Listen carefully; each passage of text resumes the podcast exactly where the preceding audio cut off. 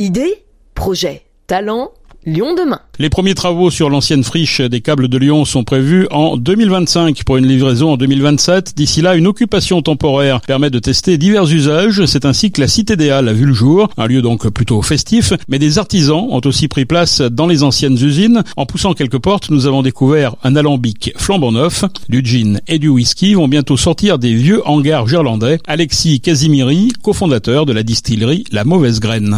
La Mauvaise Graine, c'est une distillerie locale, urbaine, qui produit des spiritueux et qui utilise son, son savoir-faire et son héritage culturel pour représenter la ville de Lyon à travers ses spiritueux. Comment ça fonctionne une distillerie? On achète des matières premières, on transforme pour obtenir de l'alcool.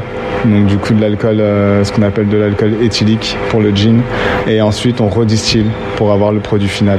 On a un labo de transformation. Décrivez-nous un petit peu l'appareil qu'on voit ici. Alors l'appareil, c'est ce qu'on appelle un alambic euh, à colonne hybride. Donc on peut travailler à, colonne et euh, en ce qu'on appelle pot still traditionnel, ce qui nous permet d'avoir un, un, degré de pureté assez important, ce qui est super important dans la production de gin pour avoir un gin qui est assez sec, mais à la fois aussi très aromatique. Donc on va on va venir chauffer nos matières premières qui vont produire des vapeurs. Ces vapeurs-là vont passer à travers nos colonnes, ça va créer des mini distillations et ensuite elles vont passer dans le condensateur final qui là va, va transformer nos vapeurs en, alcool. Qui sont vos clients à, la fin? C'est les particuliers et les, euh, les, clients du CHR, donc les cafés, hôtels, restaurants, les bars, les, les bars à cocktails. Alors pour le whisky, c'est ce qui est super intéressant, c'est que tout au long du processus de création, chaque étape est très, est très importante. Donc on a tout d'abord on a ce qu'on appelle la fermentation. La fermentation va permettre de développer des arômes et ces arômes-là, il va falloir qu'on les fixe à travers la distillation.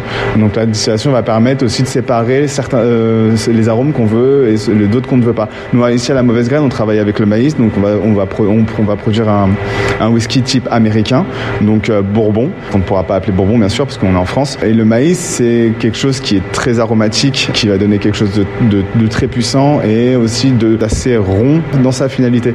Nous aujourd'hui, on va produire deux types de whisky. On va produire un whisky blanc, donc c'est un whisky qui n'est pas vieilli.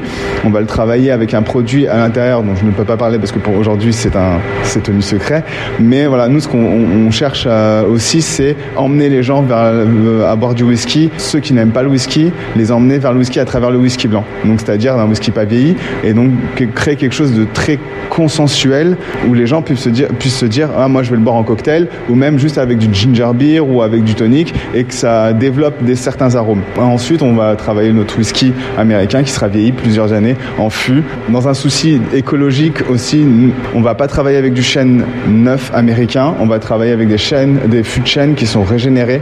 Euh, voilà, donc une société à Bordeaux qui régénère les fûts et euh, au lieu de les faire venir de l'autre de l'autre bout du monde, en fait, on utilise déjà ceux qui sont sur le territoire. C'est important d'être dans une friche urbaine comme ça, euh, ici sur la friche Nexence? Au départ, j'aurais pas su vous répondre. Aujourd'hui, oui, ce qu'on travaille avec avec beaucoup de gens et en fait, on s'entraide. C'est c'est comme un petit village. Donc, on a besoin de quelque chose, on va aller voir une personne et elle va nous dire bah oui, je peux t'aider avec ça. Et en fait, on va tous s'entraider. Forcément, hein, je vais pas vous mentir, le coût du loyer ici est beaucoup est beaucoup moindre par rapport à un loyer qui qui pourrait être périn à Lyon.